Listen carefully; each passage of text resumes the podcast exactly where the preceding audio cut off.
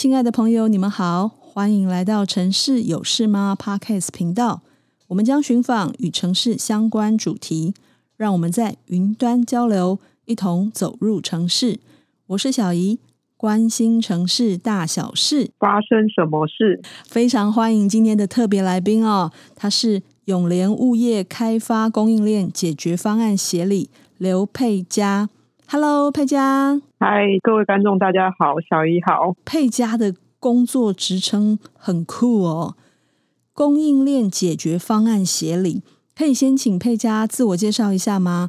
那是什么样子的机缘让您从都市规划的背景转而对供应链系统发生兴趣？好啊，当然可以。首先，应该要先跟大家介绍一下永联物流开发到底是一家怎样的公司。这其实永联物流开发就是台湾第一家专门经营物流地产开发的公司，所以其实一开始的进入公司的契机，也就是因为地产开发这件事情。所以从一开始进入公司，我就是协助公司去评估新的土地到底值不值得投资。但因为我们的客户就是主要是一些跨国的零售商，像是迪卡侬啊、H&M 等等的，那他们在选择就是一个新的仓库的时候。就会想要试试看新的家具或是新的解决方案。那也因为台湾这几年工作环境其实就是有很严重的缺工的问题，所以我们就开始帮助客户导入一些自动化的全场规划解决方案。那才开始因为这件事情而有我这个解决方案协理这样子的支撑。哎，就好像他可能从本来在。欧洲，然后他现在到了台湾，所以他就有可能想要适应一下台湾这边的一个仓库环境嘛。那您提到自动化设备啊，这个地方可以请您再分享一下。嗯，可以，可以。就是其实仓库是一个非常需要很多人去工作的地方。大家应该刚刚经历过双十一的这个购物节，那你可以想象，在可能 PC Home 啊、Momo 的仓库，它每天有就是一百万种商品在这个仓库里面。那要把这一百万种商品分配到可能十万张不同的客户下的订单，就有很多重新的把东西收进到不同的纸箱里面，然后再包装、再送出去的这件事情，这么耗费人力的工作，那我们就开始想，其实制造业可以去做自动化，那为什么物流不能去做自动化呢？所以物流就开始去想说，哎，最快最快可以解决人力的地方，可能就是。呃，人在仓库里面要走很长的距离的这件事，所以我们就开始去做一些解决方案，去让人减少在仓库里面的走行。所以可能过去是人走到货架里面去找东西，那我们现在大部分的解决方案就变得东西会用机器人送到人的面前，那让人去捡货，那这就是一个仓库自动化最简单的形式。哦，是机器人在帮忙捡货送货。以往我们的印象中，仓库啊，或是仓储啊，都是靠人力在做拣货、送货、分配的一个动作嘛。所以您说，您现在的工作，它就有点像是一个智慧物流中心吗？对，就是有点像是呃，政府一直在推智慧城市嘛。那物流其实也就是智慧物流的这样子的一个趋势。所以，智慧物流讲的大部分就是怎么用数据，然后怎么减少人，然后让一切就是更智慧的。刚才就正想想要请教您说，哎，那您是规划背景吗？那你是如何将规划背景运用在这个新创产业上？呃，对，诶，其实这也是我很想跟大家分享的。我其实第一次到一个真正的仓库里面的时候，我就发现，其实仓库的运作就跟一个小型的都市很像，就是我们在仓库里面在规划说，哦，要有多少机器人呐、啊。然后机器人应该怎么走啊？跟人的动线要怎么穿行啊？然后就觉得，哎，这不就是都市里面的交通流量的问题吗？就是哪边是容易堵塞的点？那要不要让这些东西是分流的呢？然后还有，我们其实在检讨不同种的商品，像是铅笔跟卫生纸，它其实应该要用什么样的空间去储放它？这其实它就很像我们在讨论都市空间里面的可能住宅区、商业区。跟它的容积的关系，所以我觉得对于我们一个都市规划背景的人，最大的优势就是用我们的空间感跟这些逻辑的推理的能力，在仓库里面去帮他们想，他们未来会怎么运作。原来规划领域跟智慧物流也是有很大的一个关系耶。是啊，是啊，我觉得其实交通的例子就是很明确。呃，我常常在做仓库规划的时候，我就讲说，哎，这个明显的就是交通的，就是容量跟流量的不平衡，所以我就会这样子跟同事讲，然后去分析这个问题。哎，那我想请教你哈，我有看影片啊，智慧机器人啊，它就有点像扫地机器人，对不对？然后圆圆的一个，呃、它这样子。转来转去啊，在这个仓库中，像交通一样，像车子一样在载货嘛，它等于有点像是货车嘛。第一个是说，它怎么样去承载这么重的一个物件？那第二个是说，哎、嗯，他们这样开来开去，彼此都不会都不会出车祸吗？这个也是我们一开始要做自动化方案的时候，其实很大的疑虑的地方。你想想，那个长得很像扫地机器人的东西，它其实是一般的扫地机器人的可能十倍大。嗯、然后它一次可以载的就是一吨重的东西，所以你想象可能哇，对对对对对对，一只大象是三吨的话，这三台就可以载一只大象，大概是这样子。好，那我另外问个问题，你们有没有人站在上面，嗯、然后有点像在坐那个飞轮一样，这样跑来跑去？有啊，其实我们一开始在导入的时候就有就有想要玩这个东西，但是就是被那个工程师们阻止了。很正常，因为我光听您这样形容啊，我就觉得说哇，站在上面应该很酷哎。对啊，对啊。然后就像你刚刚讲到说，就是它它到底会不会就是塞车，然后或是互撞？其实是不会的，因为它有各式各样的机制去避免它发生这件事情。就像是其实我们在地板上啊都有贴那些 QR code，然后你就想象它就是一些网格，所以它其实把整个它要走的地方都把它切割成一个一个的。大大小小的网格，它就会去计算说，哎，在一个网格中，其实就只能有一台车通过，这样子就会避免它塞车的问题。哦，哇！我这样听您形容，我觉得好像在看那个早期威尔史密斯有一部在讲 AI 人工智慧机器人的那个状况，好很大的一个空间，啊啊、然后满满的机器人在那里。其实有些仓库啊，呃，那个美国的 Amazon 的仓库，对，它其实很酷的是在仓库里面。是以机器人为主体的，所以它会在每一个要走进去的人的身上带一个 sensor，除了有人的地方以外，其他地方全部都是机器人可以走的。所以你想象，如果没有人进去的时候，所有地方都是机器人可以走的。反而跟现代仓库就相反了，因为我们现在就是圈一块范围，这个是机器可以走啊，其他是人可以走，就完全已经就是相反了。那现在到了一个智慧机器人的地方，就是你人反而是人要带上一个一个 sensor，然后跟让机器人知道说，哦，这边有一个要保持一个安全距离的范围。嗯，没错，你不觉得很像 科幻片中的场景就在现实生活中实现了？有有有有有，非常有电影感呢。像您刚刚在提的那个智慧机器人啊，这其实可以算是一种很创新的一个模式哦。您可以多为我们分享一下这一部分的实际状况吗？这个我们会用到的解决方案都不是一个真正呃新的发明，它有点像是在其他的产业已经很成熟的东西，像是台湾是一个科技岛嘛，半导体产业啊，然后汽车产业啊都非常的发达，在那些产业上，其实像是机器人啊、机械手臂啊。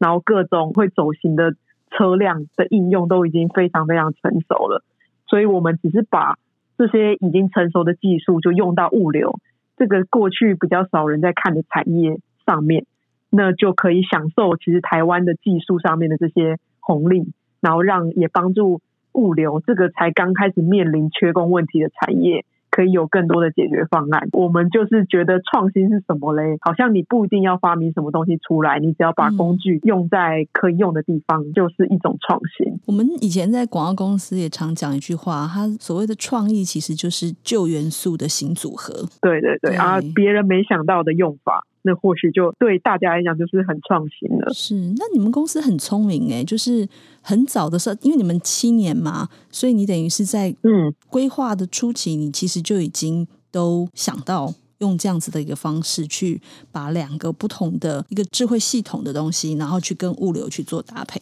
我们有点算是边走边想。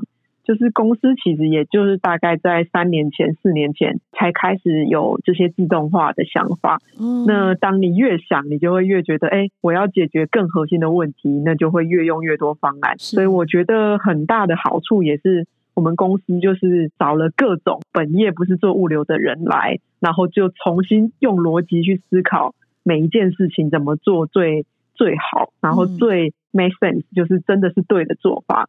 所以才衍生了那么多有的没的的事情，这就是一种创新啊！你等于是一种跨领域哈。整个公司其实真的物流背景的人可能不到一趴，学建筑的啊，然后学呃学 IT 的啊，然后像我们学都市规划的，就各种人聚集在这边，然后三个臭皮匠可能就胜过一个诸葛亮这样。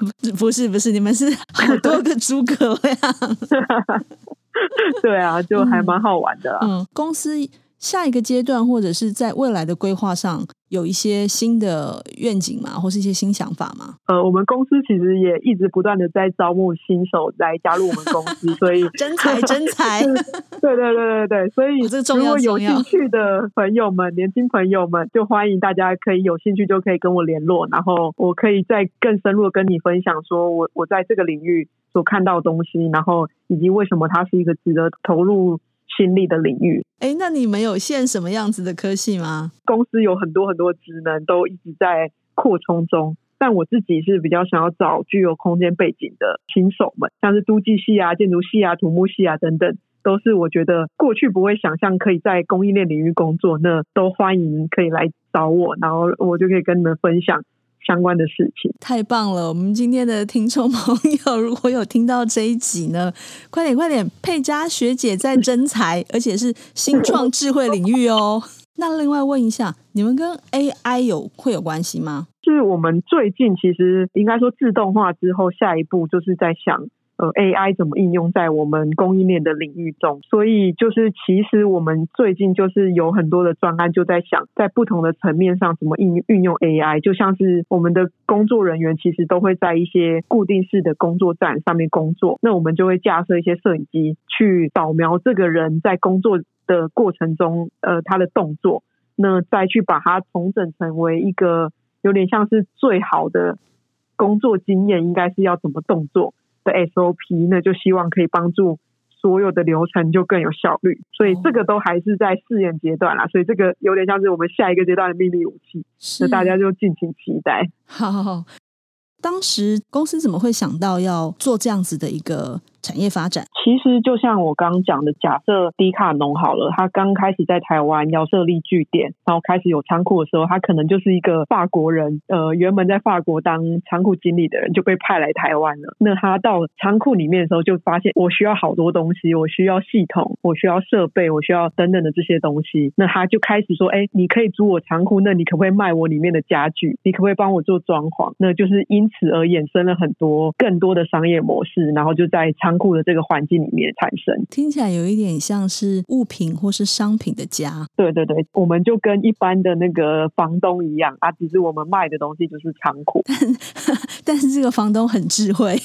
对对对对对，所以就像现在家里也有什么智慧家电啊，就是你可以点一下就开灯关灯啊。那其实仓库也是一样的意思。嗯、是是是，听起来好有趣哦。其实供应链的英文就是 supply chain 嘛，它其实就是在管理产品从生产出来，然后到送到客户手中的这个整个的过程。所以我们就可以想象，假设你买了一个金沙巧克力，那它的原产地可能是法国好了，它其实你就要想象它从它的原产地生产出来，然后整批货从海运送到台湾来，然后在台湾可能会有一个清关等等的动作后进到他的那个品牌的仓库，再从品牌的仓库需要经过运输，可能送到假设你要送到 Seven Eleven 的仓库，那再从 Seven Eleven 仓库分到每一家店，到你在 Seven 去拿到这个货。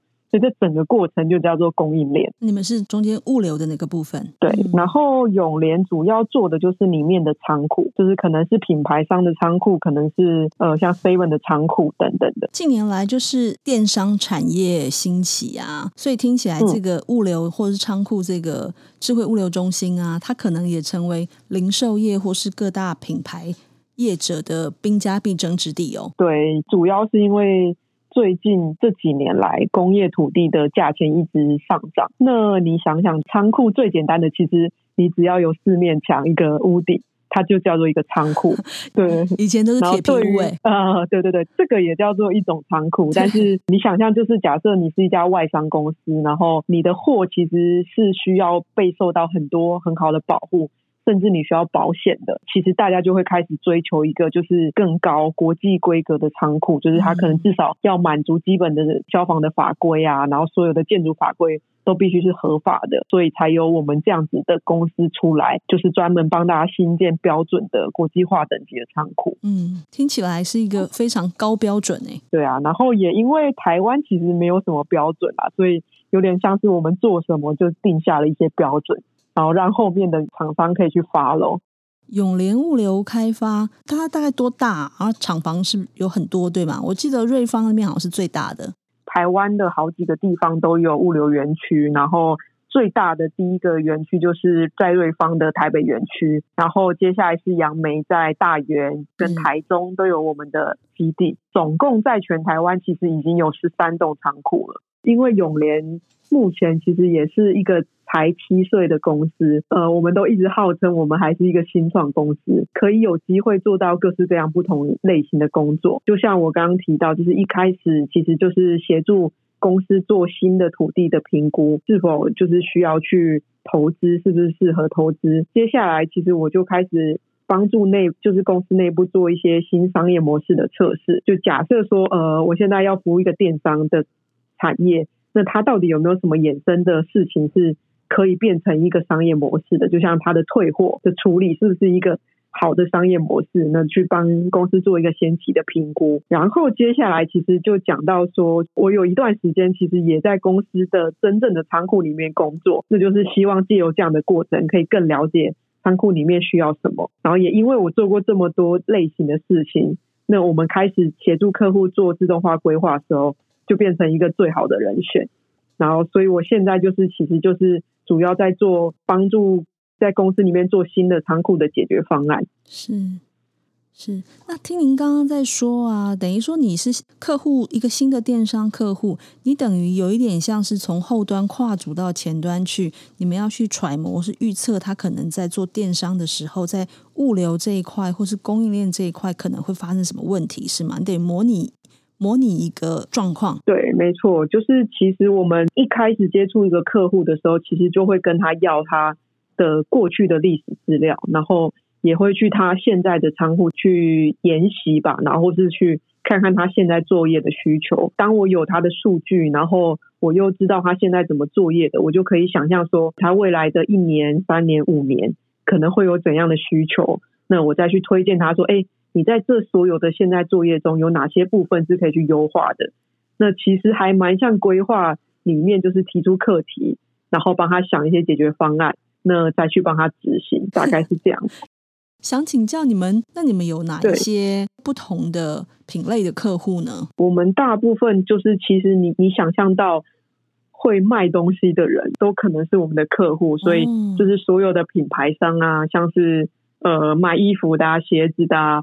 所有的国际知名的品牌啊，卖家电的啊，卖酒的啊，杀虫剂的啊，等等，都是我们的客户。然后另外一个方面就是所有的通路，通路指的就是卖东西的那些市集，就像是线上的平台 PC Home 啊、Momo 啊，或是线下的 Seven 啊、全家啊、全联啊等等的，都都是我们的客户，潜在的客户啊。哇，所以我们可能订了很多东西，其实都是从你们家送过来的耶。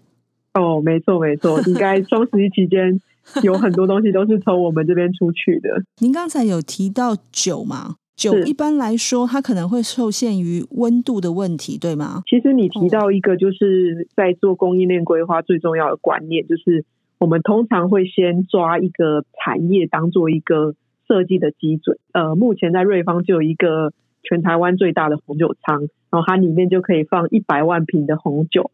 那其实为什么要把品类抓出来呢？你可以想象，就是同一个品类的东西，大致上都是在一定的尺寸或是大小的范围，然后它同时它也需要一个一样的储存环境，所以像酒就是必须放在十八度正负两度的环境里面，那我就可以把全台湾的红酒聚集起来，那我就可以盖一个比较高规格的仓库，就符合他们全部的人的需求。哇哦！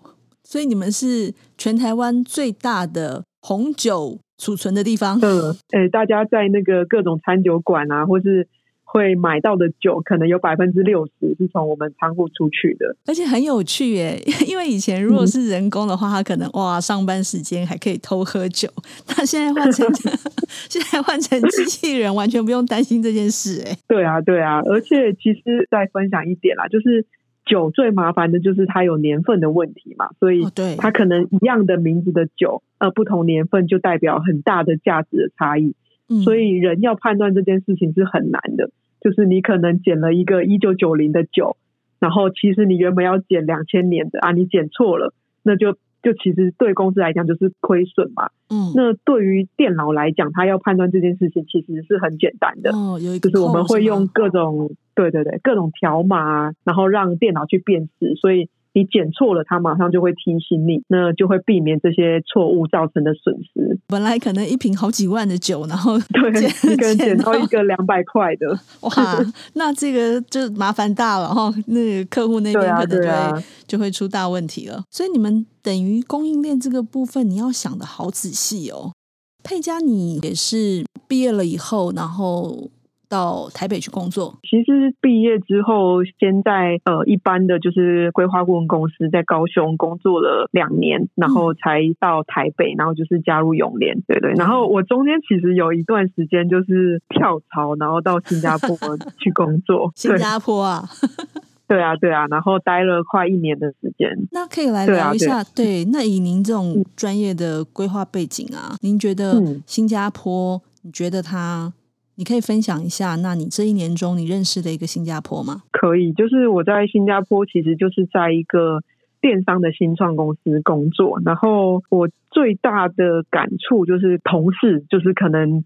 研究所或大学刚毕业的同事都非常非常的积极，主要也是因为这个国家的薪水，它的竞争力就让大家很想要留在这个国家。有一个事情还蛮有趣的，就不知道大家知不知道，新加坡它其实只是一个才五十六岁的国家，真的是一个超年轻的国家。然后我就一直很好奇，就是为什么这么年轻的国家，它就可以在国际上这么有竞争力，然后有这样的地位，刚好有一个机会，我就去参观他们的历史博物馆，就发现其实新加坡可能前五分之四的历史都跟台湾非常的相近，就他们也有鸦片战争啊，也有清领时期啊，然后也被很多很多不同的国家统治过，然后我觉得影响他们就是跟呃现在在国际上这么竞争力的新加坡。现代化的过程，然后我就觉得，其实他最后的几个决定就造成他现在变成这样子的国家，就包括其实我很多的同事，他们都会在职，然后去念硕班，然后甚至是跟他目前工作领域不一样的学位，那他们的政府也非常鼓励，然后甚至奖励这件事情，然后像是他们的公宅的政策啊，然后还有国家支持产业发展方向的一些转变。就让它变成一个这么有竞争力的国家。觉得在那边最大的收获就是感觉到，就是你你只要想得到的事情，然后你坚持去做，那好像就会有实现的可能性。就是他的钱啊等等东西资源啊，好像都是无限的。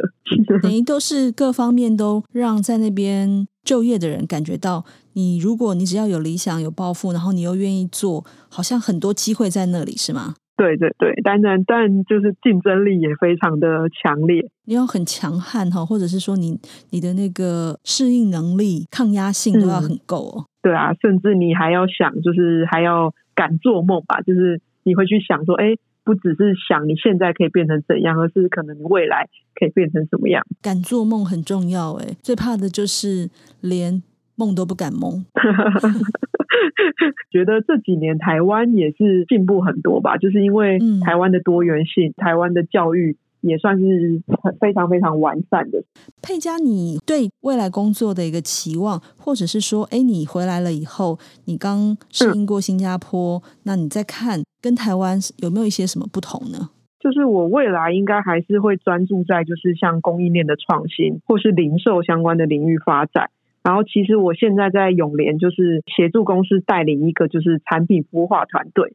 那就是为什么叫孵化团队嘞？它就是其实孵化我们的产品，然后也孵化人，帮公司去想，就是未来有什么新的模式是可以在这个场域执行的。那另外也培养很多的人。可以帮助我们就未来去打国际的战争，可以变成很强的国家队，然后去别的国家竞争。如果啊，有听众朋友啊，听到您今天的分享啊，他对供应链有兴趣，因为我们也没想到说，哎，规划背景它其实跟供应链也很有关系，跟物流也很有关系。那您觉得他需要有一些什么样子的专业背景吗？或是一些专业技能？其实我觉得学规划的人就非常适合供应链这个领域。然后他的基本的条件就是，呃，你要有空间感，然后你要有非常有很清楚的逻辑概念，然后你要能够说服别人。所以最大的跟我之前在顾问公司最大的差别就是它的步调是非常快的，所以你想想，可能我今天跟一个客户谈完，然后我开始帮他规划，到他认同这个方案，可能三个月后，他的新的仓库就会长得跟你规划的一样的样子。所以如果哪个地方会塞车，就立马就会出现问题，算是还蛮高压的一个工作环境。但你可以让你的想法很快的就落实在一个真正的场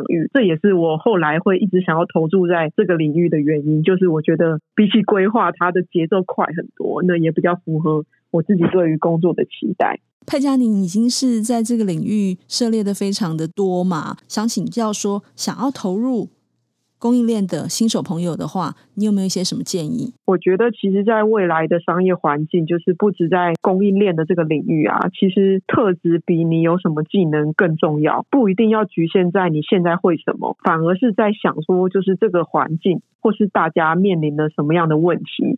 那只要你不断的去解决他的问题，那你就会变成是一个有价值的一个存在。所以我觉得，或许常常要跳脱现况，去想想什么是更符合逻辑，什么是更好的解决方案。那就可以在未来更有价值。这个是我对就是一些新手朋友或是年轻人的建议。哇，非常谢谢佩佳学姐，亲爱的朋友，如果你们也对智慧物流感到兴趣，或是供应链感到兴趣，那我们今天非常谢谢佩佳呢，在节目中分享很多宝贵的经验哦。那佩佳呢，她也告诉我们，今天呢，只要你有一个。面对问题有解决问题的这样子的一个特质或心态，最重要的是要敢做梦哦。非常谢谢佩嘉今天来到节目中跟我们分享很多宝贵的经验哦。亲爱的朋友，如果你也喜欢和城市有关的话题，欢迎关注我们。你也可以到 Facebook 都美工作室留言给我们。你们的支持是我们做好节目最大的动力。城市有事吗？关心城市大小事。发生什么事？谢谢佩嘉哦，谢谢大家。